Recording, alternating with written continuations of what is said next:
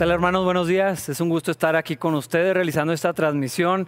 Emocionado de compartir la palabra de Dios otra vez eh, eh, en esta mañana de domingo. Ya un poquito más fresco los días están eh, de acuerdo a la mitad de la iglesia mejorando. Para otros están yo creo que despidiéndose de sus últimos días de calor y todo esto. Pero bueno, saben que algunos estamos disfrutando realmente del cambio de clima, de que esté un poquito más fresco, de que ya no hay tantas moscas y todo esto. Pero bueno, hermanos, esta mañana Espero que estén listos para estudiar juntos la palabra de Dios, que tengan sus Biblias a la mano, si hacen apuntes, que tengan ahí eh, todo listo para, para, poder enfocarnos y estudiar la palabra de Dios juntos y recibir lo que Dios tiene que decirnos esta mañana. Todavía estamos en el capítulo 2 de la carta de Pablo a Tito y es que eh, eh, este capítulo es tan importante y tanto que le podemos sacar y continuar aprendiendo y, y en lo que deberíamos también de poner atención. La sección de hoy no va a ser muy larga tampoco, vamos a estar únicamente en los versículos del 6 al 10 y, vamos a tocar dos temas. Uno está dirigido en cuanto a los jóvenes eh, y otro al, área laboral, al, aspecto del cristiano en su trabajo. Pero todavía estamos viendo el mismo tema. El enfoque es un poco más específico, pero el tema es el mismo, el efecto de la enseñanza correcta en la vida del cristiano. ¿Qué, es lo que produce la vida de Cristo en mí en, todos los días, en, lo que yo vivo, en lo que yo hago, en cómo me conduzco en las decisiones que tomo y en particular lo que Dios quiere que yo haga eh, como individuo? Y habíamos estado platicando del efecto que la vida de Cristo tiene en los hombres, luego en las mujeres y ahora eh, se dirige a estos grupos de los que ya mencioné y podemos empezar a leer para, ir entrando en el tema. Allí en el versículo 6, eh, eh, el concepto es el mismo, ¿no? Eh, hay que enseñar a los hombres a hacer esto, enseña a las mujeres, para que ellas puedan enseñar a las mujeres más jóvenes. Y aquí es donde retomamos el contexto ¿no? del, del, capítulo, del mensaje, versículo 6, que dice, del mismo modo, anima a los hombres jóvenes a vivir sabiamente. Primeramente se había dirigido como a los hombres adultos y a las mujeres eh, mayores también, ¿no? Eh, lo, que tenían que hacer, la manera en que se tienen que conducir, el carácter que tenían que desarrollar para que esto empezara a permear hacia las siguientes generaciones. Eh, y aquí se dirige en particular a los jóvenes, hombres y, en particular lo dicen en esta versión, pero vamos a hablar de los jóvenes en particular, hombres y mujeres, ¿no? Jóvenes y señoritas hay que enseñarlos, hay que animarlos a vivir sabiamente. No dice mucho más. Hay otros pasajes en la escritura donde, donde da consejos más prácticos, donde nos, nos, amplía un poco más cómo se ve la vida de los jóvenes cristianos. De hecho, encontramos también varios personajes a, lo largo de la, de la, trayectoria de la Biblia que a, edades bastante eh, jóvenes tenían vidas consagradas al Señor. Por ejemplo, tenemos a José, algunos de los apóstoles, de los primeros discípulos del Señor, estaban muy, jóvenes, eran adolescentes. Eh, encontramos en el libro de Daniel también o, algunos otros ejemplos y podría continuar con la lista. ¿Qué quiero decir con esto? La vida cristiana no es para los adultos, no es especialmente para, para los que ya eh, eh, su, etapa de vida es, otra, ¿no? Y tienen que sentar cabeza. Eh, es muy claro que Dios quiere el corazón de los jóvenes, de tan, chicos como se pueda, que los niños vengan a Él, que los, que los jovencitos, que los adolescentes, que los jóvenes vivan sus vidas a través de estas etapas tan complejas para el Señor. Y es lo que está diciéndonos aquí. Anima a los jóvenes a vivir sabiamente yo creo que tenemos un entendimiento un poco distorsionado o incompleto de lo que significa la sabiduría. Eh, tal vez la podamos definir, si, alguien te pregunta qué quiere decir sabiduría, la puedes definir, pero en términos prácticos nos empezamos a alejar de lo que la escritura nos habla acerca de la sabiduría y, lo vemos como casi un equivalente a moralidad. Es parecido, pero no es, no es exactamente lo mismo y lo que entendemos como jovencitos o jóvenes, buenos muchachos, buenas muchachas, eh, bien portados, que viven con sabiduría, lo, limitamos a veces a, aspectos de la vida como que se casen bien, que tengan buenos estudios, que elijan bien a sus amigos, que practiquen deporte, que se cuiden, eh, que no anden en vicios, cosas así. Por supuesto, esto eh, encaja dentro de la sabiduría eh, o, estos aspectos de la vida que acabo de mencionar poseen algo de sabiduría, pero la realidad es que no necesitas a Cristo para hacer nada de eso. la gente con preparación, la gente con valores, la gente con recursos puede hacer exactamente lo mismo sin la necesidad de Cristo. Entonces queda muy claro que vivir sabiamente no tiene que ver con estas cosas primordialmente. Y la Biblia es muy clara en el libro de Proverbios, allí en los primeros capítulos que describe a la sabiduría, que es un atributo de Dios, que es inherente al Señor, que, que, en Cristo mismo se manifiesta la sabiduría. Eh, el principio de la sabiduría es el temor del Señor. Eso es lo que está hablando Pablo cuando le dice a Tito que enseñe y que anime a los jóvenes a vivir con sabiduría. Tiene que ver con el temor del Señor. Eh, si queremos que nuestros hijos sean buenos ciudadanos, si queremos que estén lejos de vicios, de las cosas inmorales, que, tomen buenas decisiones, que se preparen, que les vaya bien en la vida, definitivamente queremos esto. Eh, mínimo que, sean buenos ciudadanos, funcionales, personas que, puedan eh, eh, ser autosuficientes en la vida. Pero es que esto no lleva a nadie al cielo. Esto no, no, va a tener a nadie en la gloria del Señor para siempre. Sin embargo, a la hora de, las decisiones rutinarias, de las cosas cotidianas, de todo lo de las cosas del diario, no, no, no pensamos y no actuamos de esta manera. Toda nuestra atención y todo nuestro enfoque lo llevamos a los logros, a la preparación, al éxito, a la moralidad, no necesariamente a, Cristo. Y luego queremos que vivan para Dios y queremos que anden con sabiduría y esperamos que esto pase por sí mismo, pero no, puede ser así. Eh, hay que enseñarlos, hay que animarlos. Esta tarea, por supuesto, es responsabilidad primordial de los padres, pero no exclusiva. Hay que recordar que para eso existe la comunidad, que eh, el Señor ha determinado en su sabiduría, en, el entendimiento, en sus propósitos, que los creyentes, los cristianos, funcionemos en una vida de comunidad. Yo, yo creo que eh, ningún padre por sí mismo tiene la capacidad de enseñar todo a sus hijos. Hacemos el mejor esfuerzo, cubrimos todas las áreas que nos sean posibles, pero la comunidad es crucial, es esencial. Es más, hasta hay un dicho eh, popular que, habla de esta sabiduría, que dice que se requiere de toda una aldea para, para crear a un hombre. Y yo, yo creo que es parte del propósito de Dios que funcionemos así, en la vida de comunidad, en la interacción, con otras familias, con otras personas, con, personas de distintas edades y etapas de vida y círculos sociales. La vida de la iglesia eh, trae esto a, las personas y los jóvenes necesitan de esto definitivamente. Pero quiero regresar al aspecto de los padres, donde dice que, hay que, cuidar su corazón para que no se desanimen, para que no se desalienten. Y aquí nos está diciendo Pablo que hay que animar a los jóvenes requieren de mucho aliento, requieren de mucha ah, intensidad, de, propósito, de intención precisamente, de, animarlos, de modelarles, de enseñarles continuamente para que puedan vivir de una manera sabia. Pero otra vez, esto no va a pasar aparte de Cristo. Necesitan conocer a Cristo para que luego puedan vivir para Él. Esto suena lo más lógico del mundo, pero es que en la práctica, otra vez, no lo hacemos. Queremos que vivan para Cristo, sin enseñarles a Cristo, sin que llevarlos a Cristo primeramente.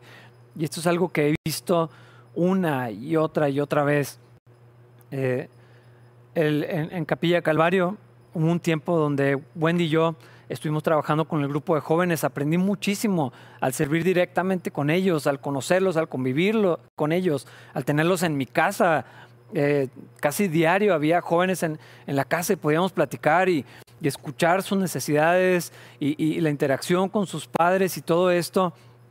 Eh, a veces el deseo de que vivan para Cristo y que conozcan a Cristo, no, no lo empatamos los papás, no, no hacemos esa conexión eh, y les demandamos estándares bíblicos cuando no sabemos siquiera si son cristianos, si han conocido al Señor, si han tenido un encuentro con Dios. Pero otra vez, el principio de la sabiduría es el temor del Señor. Y, por supuesto que los criamos en el camino del Señor, hacemos todo lo posible para que tengan temor de Dios, pero, pero esto tiene que venir de una relación personal, individual, que cada uno de ellos pueda llegar a tener con el Señor. Y entonces va a producir e, el Espíritu Santo en ellos un anhelo real de vivir para, para el Señor, de agradar a Dios y no agradar a sus padres, evitar el castigo, eh, ganar dinero o, cualquiera de estas otras metas que podamos poner delante de, ellos. Lo que queremos es que tengan la convicción de seguir a Cristo. Esa tiene que ser la prioridad de los padres. Yo escuché en un curso que, tomamos aquí, ya lo hicimos dos veces, un curso para hombres, y estaba platicando un pastor acerca de, la paternidad. Y él decía, eh, a mí no me interesa que mis hijos tengan acceso a la universidad, no me interesa que sean excelentes deportistas o músicos virtuosos. mi prioridad es que mis hijos conozcan a Cristo, que amen al Señor, que vivan para Él. ¿Por qué? Porque de allí se va a desprender buenas decisiones, eh, una vida saludable, relaciones sanas, eh, fruto en sus vidas, todo lo que quisiéramos ver para nuestros hijos, el Espíritu Santo lo va a producir en ellos. Pero lo queremos hacer de, otra manera, queremos como, como meternos por la puerta de atrás y, enseñarles todo lo que sí deben de hacer, lo que no deben de hacer, todas las reglas que las necesitan, por supuesto, límites y todo esto, pero lo que queremos, lo primero que tiene que, suceder en sus vidas es que conozcan a Cristo. Eh, que sí sean cristianos. Creemos que porque vienen al grupo de jóvenes son cristianos. Creemos que porque van a la iglesia son cristianos. Y no necesariamente. Eh, eh, el Señor es muy claro en su palabra que en lo que parece la iglesia de Cristo no todos son creyentes. Y no estoy hablando únicamente de los jóvenes, también de los adultos. No todos los que estamos asistiendo a la iglesia un domingo somos hijos de Dios. Eh, y, esto es fundamental en cuanto a nuestros hijos. Ah, yo sé que cuando vemos las cosas que no, que no son tan agradables de nuestros hijos, es un atentado directo contra nuestro orgullo y nuestro corazón, de la misma manera que cuando vemos virtudes y, hablamos bien de nuestros hijos, eh, en realidad estamos hablando bien de nosotros, del buen trabajo que, que hicimos. Pero tener que reconocer que tal vez mi hijo no conoce al Señor, que tal vez mi hijo no es creyente, tratarlo y hablarle como cristiano cuando tal vez ni siquiera lo es, poner en su mente que él es un hijo de Dios cuando no ha tenido un encuentro con Dios, cuando eh, no, ha tenido la convicción de entregar su vida a Cristo. ¿Sabes lo que produce eso? Iglesias llenas de personas eh, que creen que son cristianos, y que no saben si en algún momento han creído o no. Simplemente, pues así ha sido toda la vida.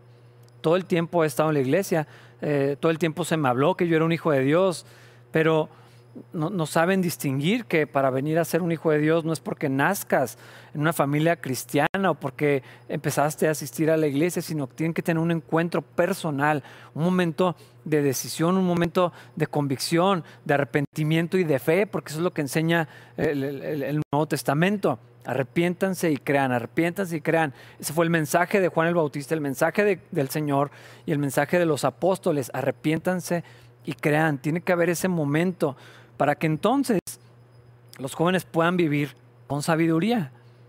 De otra manera les vamos a enseñar moralidad, les vamos a enseñar a ser buenos ciudadanos y ojalá que lo sean, pero hay que poder hacer esa distinción, en particular como padres, como líderes, como maestros, eh, eh, como tíos o abuelos o lo que sea, eh, tenemos que entender que no es exactamente lo mismo y no podemos estar satisfechos con que tengan una buena vida y tomen buenas decisiones. Eh, eh, necesitamos rogarle al Señor, orar por ellos, hablarles de Cristo, y, modelarles la vida cristiana, hacer todo lo que esté en nuestra capacidad para que puedan conocer al Señor. Y entonces podamos vivir lo que dice aquí, animar, enseñar a, los jóvenes a vivir con sabiduría, a vivir con prudencia. Eh, la prudencia es casi, eh, eh, casi opuesta a la adolescencia, pero un joven que teme al Señor, un joven que ama a Cristo, va a hacer lo posible para guardarse en santidad, para agradar al Señor, va a escoger bien a sus amigos. Y, entonces ya podemos hablar con ellos eh, acerca de lo que Dios quiere, lo que Dios espera y, empezar a formar jóvenes que, anden y que vivan en los caminos del Señor, pero eso no puede ser posible a menos que conozcan al Señor. Y hermanos que tienen adolescentes a su alrededor, a su a su alcance. Algunos son padres, otros los tienen eh, como sobrinos, otros por extensión, otros en la iglesia. Yo creo que todos tenemos la oportunidad de servir a, nuestros jóvenes. Ah, hay muchas cosas que nos preocupan. Yo, he pensado mucho en esta cuarentena. Eh, algunos están muy protegidos del COVID. Qué bueno, gracias a Dios. Pero ¿qué está pasando en su corazón? ¿Qué están haciendo todo el día mientras están encerrados en su cuarto con un teléfono con acceso ilimitado a Internet? ¿Qué están viendo? ¿Con quién platican? ¿De qué hablan? ¿A quién admiran? ¿Qué cosas están sintiendo? Ah, ¿de, quién, ¿De quién están aprendiendo? ¿Quiénes son sus modelos a seguir? Ah, todos los hijos de todos son muy maduros para su edad todos los papás dicen o decimos eso. No, es más maduro de lo que crees y les damos a veces más crédito del que queremos reconocer que deberíamos de hacer. Ah, ¿A qué voy? No, no, yo confío, no necesito saber qué, sigue en Instagram, a quién imita, qué música escucha, eh, con quién platica, hasta qué hora se duerme con el teléfono, todo esto. Hermanos, tengan mucho cuidado con permitirse ustedes con sus hijos bajar las manos y decir, ya, ya se logró. Tiene 14 años, tiene 7 años, no están listos todavía, es obvio que todavía no. Necesitan de ustedes, necesitan comunidad, necesitan la iglesia, necesitan la palabra de Dios, necesitan a Cristo. De otra manera, solamente Dios, Dios sabe y sí debería de preocuparnos más que el COVID, más que eh, lo que estudian, más que cuál deporte van a agarrar y, que sepan eh, inglés y algún otro idioma y un instrumento y 300 cosas que queremos en las que sean hábiles, necesita primeramente conocer a Cristo. Pero esto tiene un, costo, esto tiene ah, una demanda y ahorita vamos a llegar a esto. Ah, para todos los jóvenes que están viendo esta, esta transmisión. La Biblia es muy clara. Este pasaje que probablemente se ha estirado muchísimo, no allí en Eclesiastés. Acuérdate de tu Creador ahorita. Ahorita que tienes 12 años, 13 años, 15 años, 17 años. Eh, ahorita es tiempo de conocer a Cristo, de vivir para el Señor, de entregar tu vida Ah, puedes engañar a tus papás. Bueno, crees que los puedes engañar. Ah, puedes engañar a la gente en la iglesia. Puedes engañar a algunas personas, pero Dios, Dios conoce tu corazón. Y ahorita es un buen momento para venir a Cristo, para conocerlo y, que tu vida entonces cambie completamente de rumbo. Ahorita es, es, un buen momento para servir a Dios, para honrar a Dios, para, para, para enfocarte antes que la escuela, antes que cualquier otra actividad extracurricular, eh, Cristo primeramente, eh, ojalá pudiéramos, eh, pudiéramos hacerlos ver lo valioso, lo importante, lo precioso que es nuestro Señor y cómo es más importante que la aprobación de tus amigos, que, que, lo que vayas a hacer en el futuro, que con quién te vas a casar y todas estas cosas que son importantes, pero no tanto como pensamos. Versículo 7. Continúa, es el mismo pensamiento. Y sé tú mismo, le está diciendo a Tito, un ejemplo para ellos al hacer todo tipo de buenas acciones. Que todo lo que hagas refleje la integridad y la seriedad de tu enseñanza. obviamente tiene que haber eh, modelo a seguir. Pero en la realidad ah, no es tan fácil. Porque somos buenos para decir, para enseñar, para sugerir, eh, pero para vivirlo de una manera que se pueda imitar, ahí es donde, donde las cosas se ponen difíciles. Y Pablo le está diciendo a Tito, Tito, enseña a los jóvenes, anímalos, llévalos a Cristo para que puedan vivir con sabiduría, pero para que eso sea efectivo tienes que modelarles a Cristo, tienes que ser coherente en tu vida con una vida de sabiduría y una vida de, piedad, de otra manera el mensaje va a ser contradictorio. Y, y esto es algo tan, o sea, todos lo sabemos, todos lo decimos, todos lo repetimos y, hasta lo compartimos con otras personas, pero, pero ya a la hora de vivirlo, hermanos, necesitamos revisar nuestras vidas para, para que podamos ser verdaderamente un ejemplo para ellos.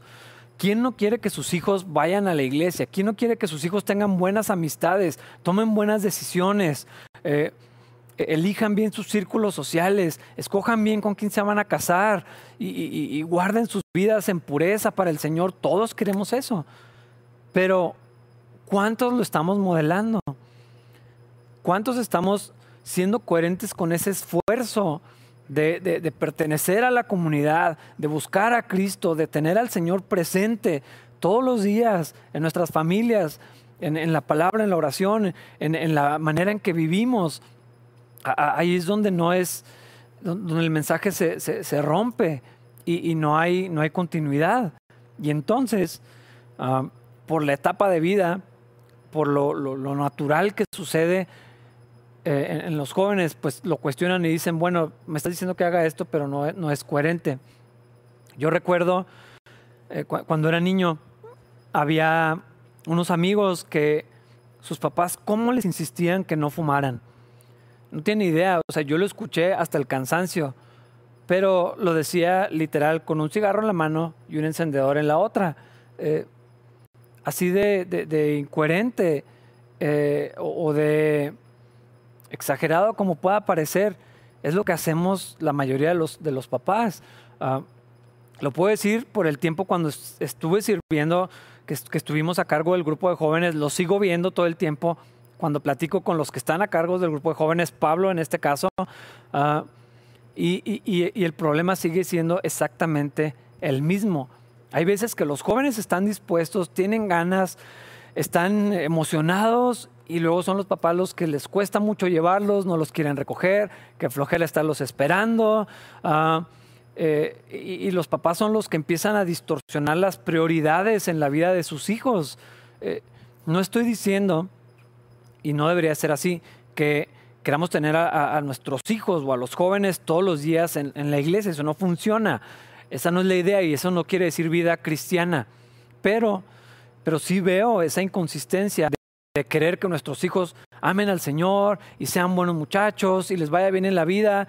Pero, o sea, son los padres los que deciden eh, no venir a cada rato el fin de semana no llevarlos, no insistirles, no, no, no ayudarles a entender que Dios es prioridad, eh, pero que nuestro conocimiento de Dios y la vida de comunidad va a suceder en la vida de, la iglesia.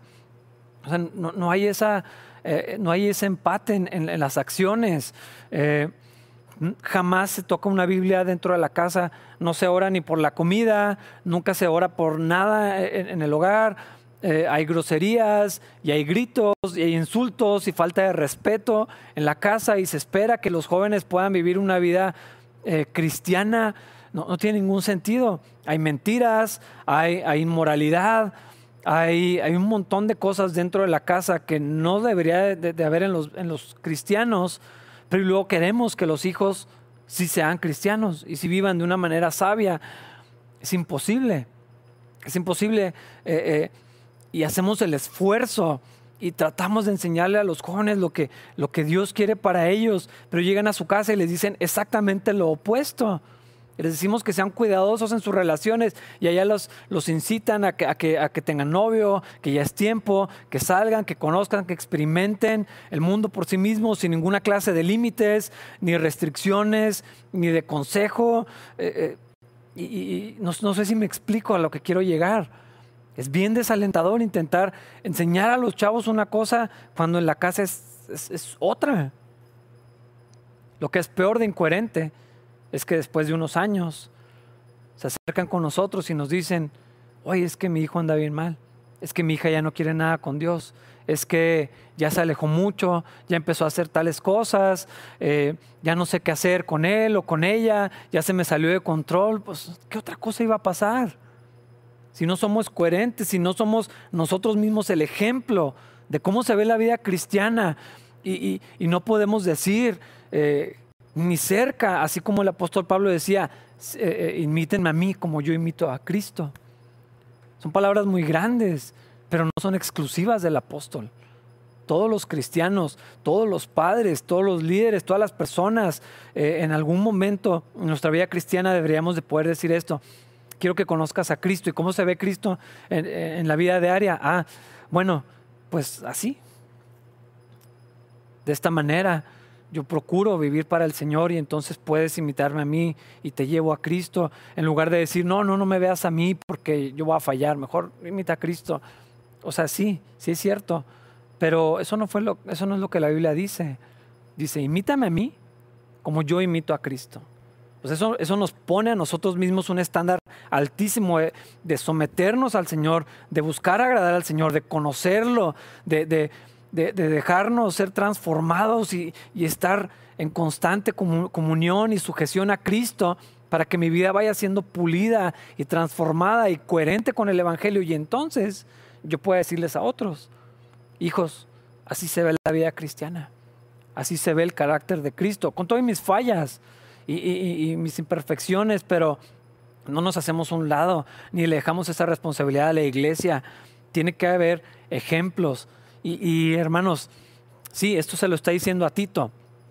Ah, él tiene la responsabilidad, yo tengo la responsabilidad, el líder de jóvenes tiene la responsabilidad de ser ejemplo, los líderes en la iglesia, todos en la capacidad en la que estemos, tenemos esa responsabilidad, esa obligación de, ser, de, ser, un ejemplo para, para los que vienen detrás, pero los padres, hermanos, en la casa tiene que haber esta coherencia que todo lo que hagas, dice aquí, refleje la integridad y la seriedad de tu enseñanza.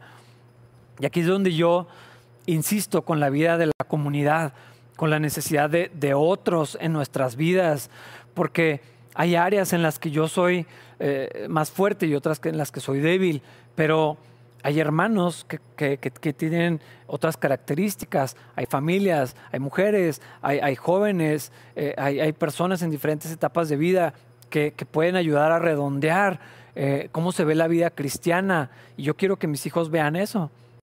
Yo tengo dos hijos, están pequeños, pero sabes que todo ven, todo ven. Ellos saben eh, quién viene aquí a la iglesia, quiénes están, quiénes sirven, eh, obviamente por, por, la naturaleza de, de, mi rol ahorita en la iglesia, pero todos los niños ven eso y saben cómo se ve la vida de la iglesia. No solamente es mis papás van a la iglesia o me llevan, es los hermanos van a la iglesia, las familias van a la iglesia, los novios van a la iglesia. Eh, eh, todo eso va, formando, va completando el mensaje del Evangelio de la vida cristiana para las diferentes etapas y, encuentran a personas a quien admirar y de quien aprender y a quien seguir y, se vuelve más coherente y más completo y se vuelve una cultura. La cultura del reino de los cielos se vuelve lo que para ellos es normal.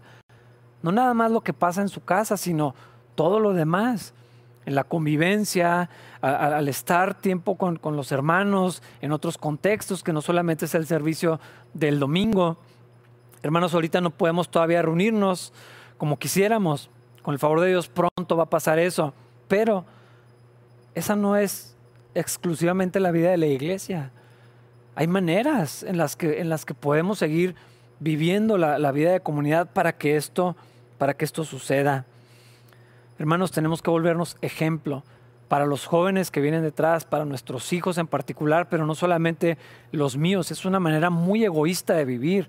Y eso, y eso me parece que contradice la enseñanza del Nuevo Testamento. Yo no puedo vivir nomás para mis hijos. Eh, eso está mal. Eso no es de creyentes, eso no es de cristianos. Me tienen que importar los hijos de los otros, los jóvenes que, están en la comunidad y que tal vez no conozco a sus papás, los niños que vienen a, las clases y, que vienen con las familias, todos los montones de bebés que están haciendo gracias a Dios y que siguen haciendo y, no se acaban y, qué bueno. Eh, pero todos ellos son también parte de nuestra responsabilidad. Cuando tenemos una dedicación de bebés, hermanos, yo insisto con esto. Oramos por los papás, por lo que se les viene, por, por, la responsabilidad y la tarea que tienen por delante, pero se hace públicamente y se hace delante de la iglesia porque es una tarea comunitaria también, de orar, de estar cerca, de, de ser parte, de ser ejemplo, para que los jóvenes puedan crecer y decir, ah, ok, así se ve la vida cristiana. Eso es lo normal para mí, porque no solamente son mis papás, o mi papá o mi mamá, son los hermanos, son los muchachos, son los líderes, son los de la alabanza, son todos los demás que están alrededor de mi vida para que se refleje la integridad y la seriedad de la enseñanza. Pero hermanos, si no queremos pagar ese costo de ser coherentes, de entregar nosotros mismos nuestras vidas al Señor, híjole, pues solamente la misericordia de Dios va a hacer algo en la vida de nuestros hijos. Y definitivamente no depende de nosotros que nuestros hijos sean salvos. Es un acto de la misericordia del Señor. Pero, ¿qué cuentas le vamos a dar al Señor? ¿Qué conciencia vamos a traer? Eh, ¿Con qué cara vamos a vivir delante de nuestros hijos si no somos coherentes con una búsqueda real y sincera, una vida entregada al Señor? para que entonces podamos modelarla y luego poder pedirles y luego animarlos a que vivan para Cristo. De otra manera, lo que les vamos a enseñar es religión. Los domingos vamos a la iglesia, se canta y luego nos vamos y vivimos toda la vida entre semana como si no conociéramos a Cristo. No queremos que nos cueste a nosotros y, ahí es donde, donde las cosas revientan y donde se vuelve muy complejo para los jóvenes, para nuestros hijos, creer que la vida cristiana es real, que Cristo tiene un efecto real en las vidas de las personas, que lo que se dice en el púlpito o se escucha en la reunión o en el estudio se ve en la manera de vivir, porque lo ven en su casa y lo ven en otras partes.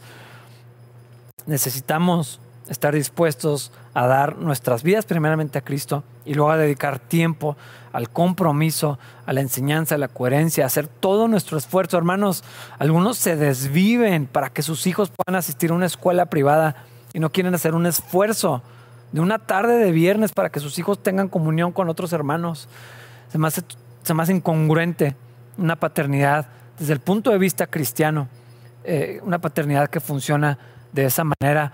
Hacemos esfuerzos metahumanos para que nuestros hijos tengan lo mejor, pero no queremos dedicar un poquito de tiempo a hacer sacrificios, eh, ninguna clase de otra cosa que, que me cueste a mí para que mis hijos tengan la posibilidad de conocer a Cristo, cuando debería ser esa la prioridad.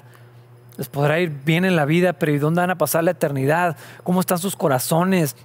Hermanos, acérquense con ellos. Yo sé que es muy difícil para los adolescentes abrirse, no quieren hablar con sus papás, pero eh, hermanos, ¿qué, están haciendo ahorita en, su cuarto? ¿Qué hacen todo el día? ¿Qué están viendo? ¿Qué están oyendo? ¿Cómo está su corazón? ¿Qué sienten?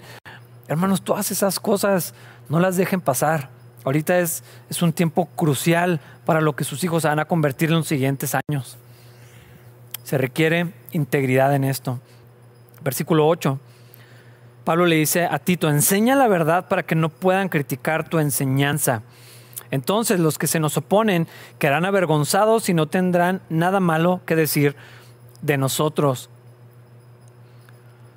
¿Qué es lo que tenemos que enseñar a nuestros hijos?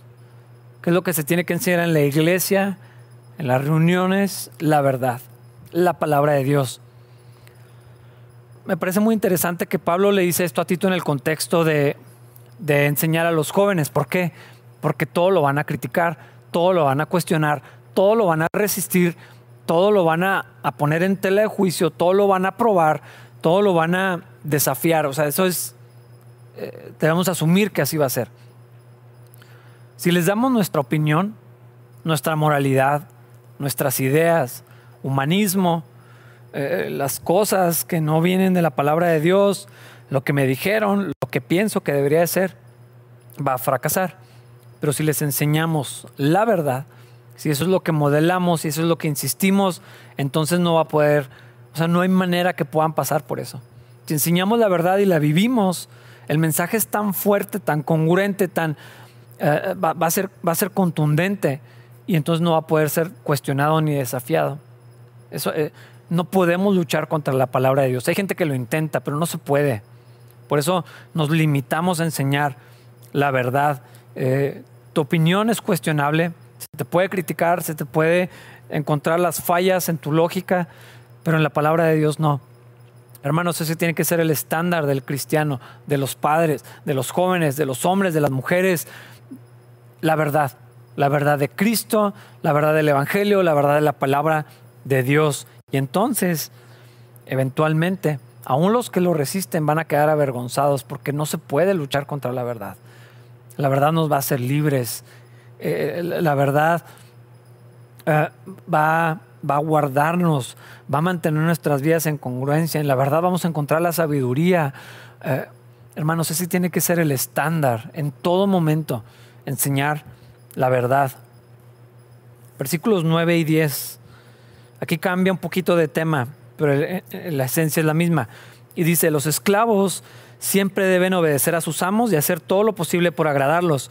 No deben ser respondones ni robar, sino demostrar que son buenos y absolutamente dignos de confianza.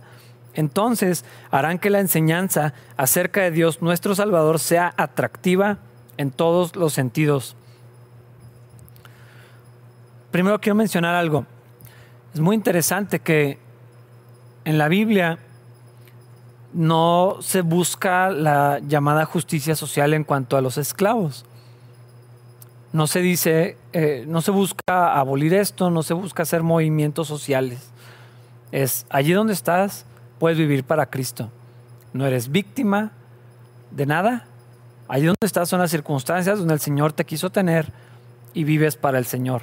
Y el efecto de la vida cristiana toca todas las esferas de la vida, estés donde estés.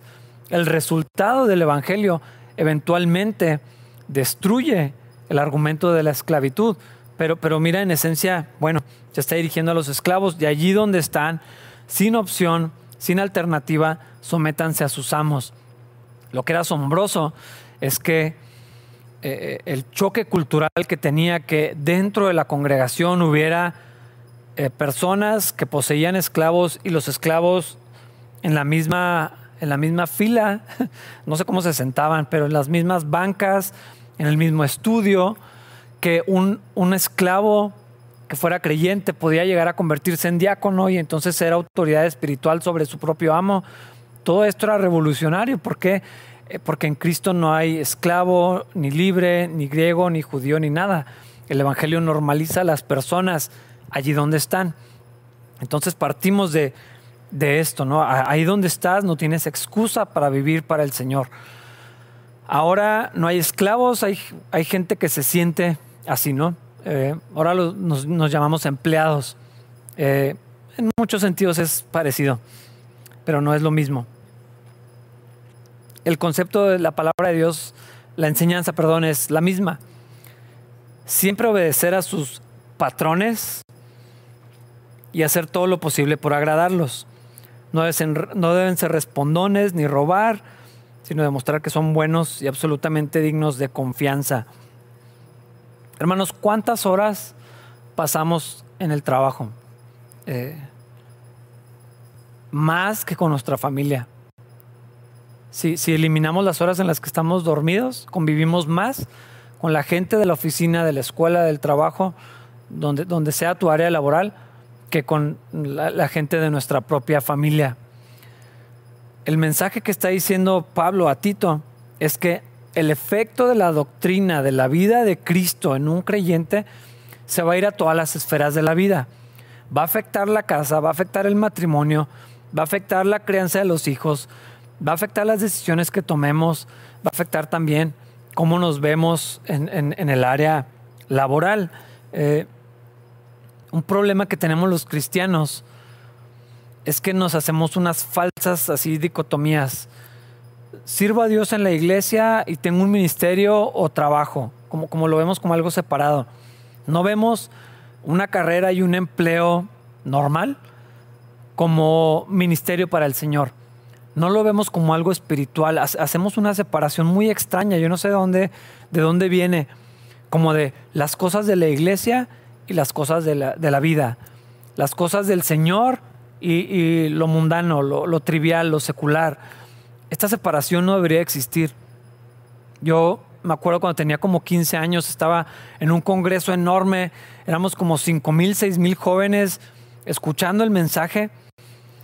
Y me acuerdo porque eso marcó así mi corazón para mal.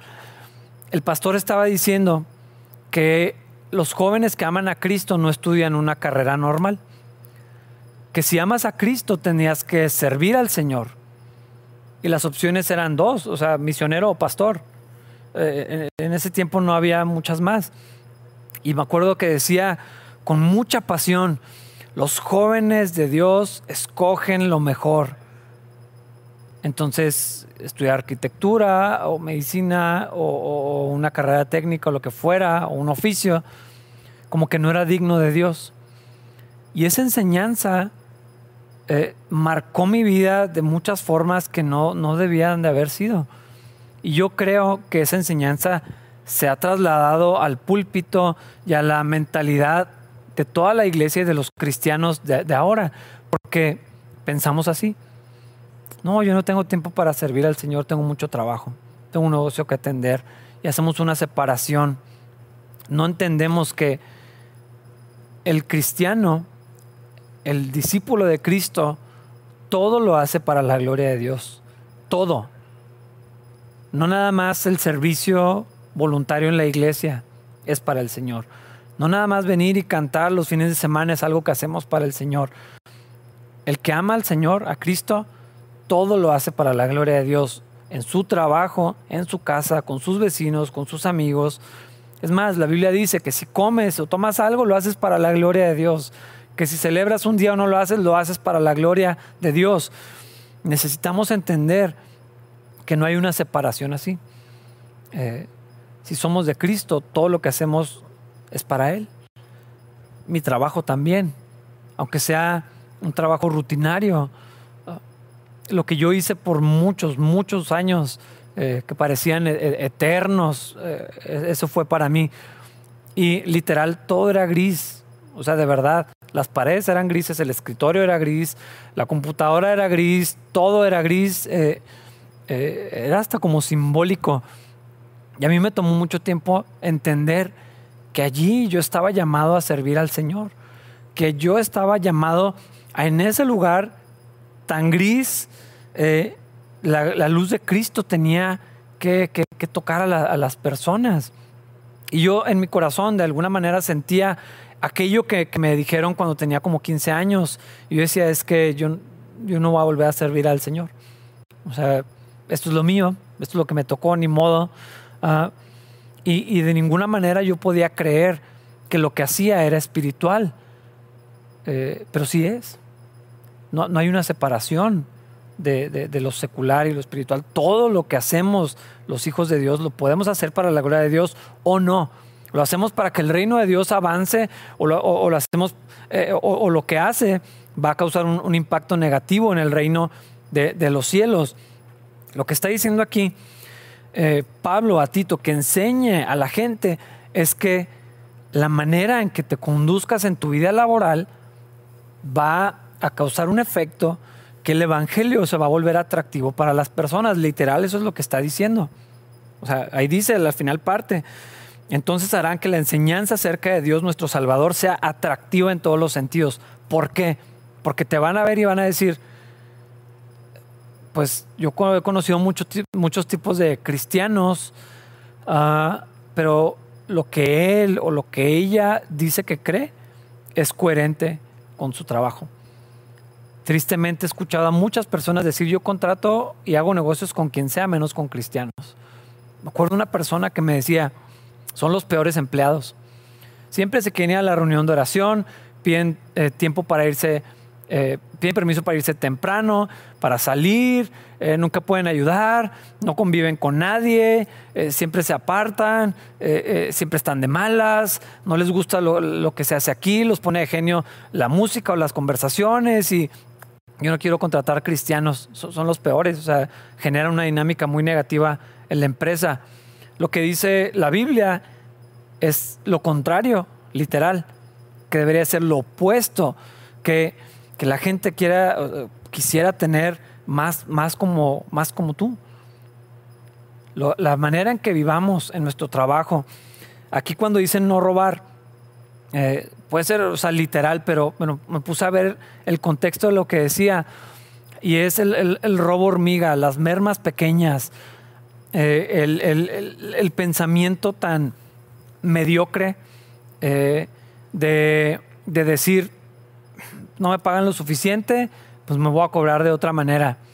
Y hacer cosas por debajo del agua, llevarnos cosas, a, mentir en los horarios, checar tarde, o puedes llegar súper temprano y no ser productivo y no hacer nada de lo que te ofreciste, literal. O sea, tú hiciste ese contrato donde tu tiempo, tus horas y tus funciones, tu vida a, cambio de, un salario, nadie te engañó. O sea, eso es lo que te dijeron que te iban a pagar y, no puedes vivir amargado y quejándote y, luchando en contra de tu jefe y de la institución y alborotando y todas estas cosas que suceden en el ambiente eh, laboral. Aquí eh, Pablo con Tito no trató esto, pero en Colosenses sí, cuando se dirige a los empleadores, a los dueños de negocio, a los patrones o a los jefes. La manera en que tratas a tus empleados tiene que reflejar a Cristo. ¿Cómo los trataría Jesús? No puede ser un patán, controlador, abusón y pagar lo que es injusto, porque eso va a mermar el Evangelio de la misma manera que si eres empleado o subordinado eh, eh, y, tienes a alguien por encima de ti y resistes y haces todas estas cosas respondones, es más, tienes que hacer todo lo posible por agradarlos. Y eso, eh, no sé, es cierto que hay gente que busca manipular y sacar ventaja. Y tenemos muchas palabras que no voy a mencionar para describir a ese tipo de personas que no hacen nada, pero se ganan con mucha labia a, sus jefes. Eso no es lo que está diciendo. Agradarlos, servirlos, amarlos. ¿Por qué? Porque alguien que trabaja lo hace como para el Señor. Y un cristiano así vive. Todo lo que haces, o sea, entiendes que encima de tu patrón, sea como sea, de tu jefa, de tu jefe, de quien esté a cargo, encima está Cristo para ti. O sea, si tú eres cristiano, todo el tiempo es así. Toda autoridad eh, es una, eh, eh, o sea, está delegada por Dios. Entonces, es un medio donde tú te sometes a Cristo, aunque la persona no se lo merezca, no sea digna, te caiga gordo, no te parezca, no te gusten sus decisiones, te parezca injusto, lo que sea, es que no importa. O sea, en esto, en esto nuestra opinión es irrelevante te sometes a Cristo a través de la persona que pusieron encima de ti, buscas agradar de toda la manera, o con obediencia, y esto va a tener un impacto, ¿no? La gente va a decir, ok, los cristianos sí son de verdad. Lo que dicen que, creen, sí tiene un efecto en la vida y, y va a llamar la atención y la gente va a poder ver a Cristo en tu vida. Hermanos, necesitamos dejar de ver las cosas de Dios como limitadas a lo que sucede en el templo. Esta es una enseñanza equivocadísima. Yo me atrevo a decir que es demoníaca, que fue inspirada por el enemigo. ¿Por qué? Porque eso neutraliza a la gran mayoría de las personas en las congregaciones. Los hace ser inefectivos para el reino de los cielos. Eh, si no es por el desánimo, es por la apatía, es porque, bueno, pues una doble vida, ¿no? O sea, puedo ser en la iglesia uno y en, mi trabajo puedo ser otra persona. Un cristiano vive para el Señor en todo momento. Y el efecto de, conocer a Cristo se tiene que ver allí. Y si es el lugar donde más me van a ver, donde más me van a conocer, donde no puedo esconder, oye, si estás seis horas, ocho horas, y, como la mayoría de los trabajos mexicanos, o sea, ocho horas es lo mínimo, o sea, es más tiempo que eso. Eh, o sea, es demasiado tiempo como para que no te vean por lo que eres, como para que no sepan si eres irritable, si eres conflictivo, si eres chismoso, si eres problemático, eh, si llegas tarde, si te haces loco, si estás todo el día en el teléfono o si cumples con tus responsabilidades, si sacas tu trabajo, si haces más de lo que se te pide, si lo haces de buena gana, si honras a tus jefes, si no te metes en problemas y, todas estas cosas que son inherentes al carácter de Cristo y que se tienen que llevar al ambiente laboral. Eh, las personas deberíamos de ver nuestro trabajo y pensar, o sea, ¿qué haría Jesús si él trabajara aquí en esta oficina gris? Ah, ¿Cómo se vería el carácter de Cristo aquí? Eh, pensamos que la vida cristiana es, eh, es servir en, la iglesia o, que los siervos de Dios o los ministros de Dios eh, está reservado a los que pueden subirse al púlpito o los que van a las naciones. No, eh, es más, en, cuando vemos en la historia de la Biblia, del pueblo de Israel, de 12 tribus enormes, solamente una estaba reservada para el servicio en la casa de Dios. Todos los demás tenían trabajos, oficios, sembraban, tenían ganado, eh, tallaban madera, o sea, todos tenían y todos vivían para la gloria de Dios. En ningún lado dice que los levitas eran los hijos de Dios nada más, o, los únicos útiles para la obra del Señor. Tenían un trabajo específico, estaban apartados para servir específicamente de una manera. Pero el plan de Dios era que todo su pueblo viviera para su gloria, que la manera en que se desarrollaban como sociedad tuviera un impacto en las naciones. Y, yo creo que de, alguna manera ese es el mismo propósito para la iglesia, llevar a Cristo a los demás, pero eh, eh, eso no va a ser nada más en, una campaña evangelística. La gente va a conocer a Cristo en cómo te conduces en tu casa y en tu trabajo. Eh, este capítulo hace un énfasis en estas dos áreas que si las ponemos juntas, quedan muy pocos espacios fuera de la casa y del trabajo donde una persona convive. El gimnasio, eh, en los lugares que frecuentas, ah, tu círculo social, es, muy reducido el tiempo que, que, no cubre esto. Y si la vida de Cristo afecta nuestra familia y nuestro campo laboral, donde sea que estemos, eh, vamos a estar cubriendo casi todas nuestras horas de, la vida viviendo para el Señor. De todas maneras, así debería de ser. En todo lugar donde estemos. Hermanos, ah, después vamos a continuar, ¿no? vamos a resumir todo esto de una manera más práctica, ¿no? Donde habla ya de la gracia y todo, ¿no? Pero regresando, resumiendo un poco lo que este capítulo nos habla eh, con respecto a la era laboral, bueno, ya, ya fui enfático. Quiero regresar un poco al aspecto de, nuestros jóvenes, los adolescentes, los niños que vienen detrás de nosotros. Hermano, necesitamos primeramente con mucha desesperación orar por ellos. Anoche, por diferentes cosas que, están pasando alrededor de mi vida, sentí el peso de esto y, estaba orando y decía, Señor, o sea, si no nos ayudas, no tenemos remedio, o sea, no tenemos opción, no hay nada que yo pueda hacer. Eh, aparte de ti, para que mis hijos puedan estar bien, necesitamos de ti. Y, hermanos, creo que necesitamos orar muchísimo por nuestros hijos. Y luego necesitamos enseñarles la verdad, eh, instruirlos, disciplinarlos, poner límites a su alrededor conforme a la escritura. Y luego después, y, más bien desde antes, para que eso tenga un efecto, necesitamos modelar la enseñanza que les vamos a dar que ser la verdad y nada más que la verdad. Necesitamos modelar en nuestras vidas cómo se ve una vida sometida al Señor, una vida cristiana sincera, real, no una religiosidad, no, no, de domingo, sino de todos los días, que Cristo esté presente en nuestras vidas. Y, si lo vemos así, eh, hermanos, tenemos que ver que la tarea es mucho más grande de lo, que, de lo que pensamos, de lo que podemos hacer. Puedes darle a tus hijos lo que sea, puedes desvivirte para que tengan lo mejor, puedes super protegerlos de enfermedades como el COVID, pero ¿qué, está pasando con su corazón? Hermanos, necesitamos del Señor y necesitamos empezar a tomar acciones para acercarnos con ellos, para que puedan conocer al Señor, porque fuera de Cristo no tienen ninguna esperanza en la vida. Y una vida moral, eh, en el mejor de los casos, pues se va a acabar y se va a quedar aquí en esta tierra. Yo eh, en mi corazón están los jóvenes, las generaciones que vienen detrás de nosotros. Yo quiero hacer todo lo posible para que conozcan al Señor, pero necesitamos un esfuerzo de comunidad, un compromiso de todos los padres, de toda la iglesia, no nada más, como lo mencioné antes, no nada más con nuestros hijos, sino con la iglesia de Cristo, con el área de influencia que nos ha tocado, con la gente que está a nuestro alrededor.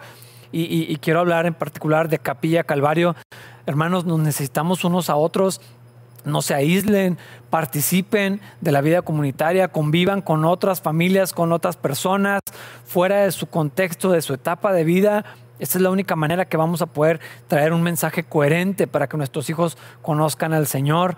Y ese es el plan de Dios. Así que si, si empezamos a caminar en esa dirección, el Señor va a bendecir esto, lo va a respaldar. Y, y hermanos, no, vamos a tener que confiar y depender en la misericordia del Señor y apelar a esto para que nuestros hijos puedan vivir con sabiduría para la gloria del Señor. A mí me emociona lo que Dios va a hacer a través de, nuestros jóvenes, lo que ya está pasando en muchos de ellos y, lo que Dios va a crear en nuestra comunidad como resultado del estudio de su palabra. Hermanos, que disfruten este domingo, buen provecho y nos vemos el miércoles en la transmisión de preguntas aleatorias al pastor. Que Dios los bendiga.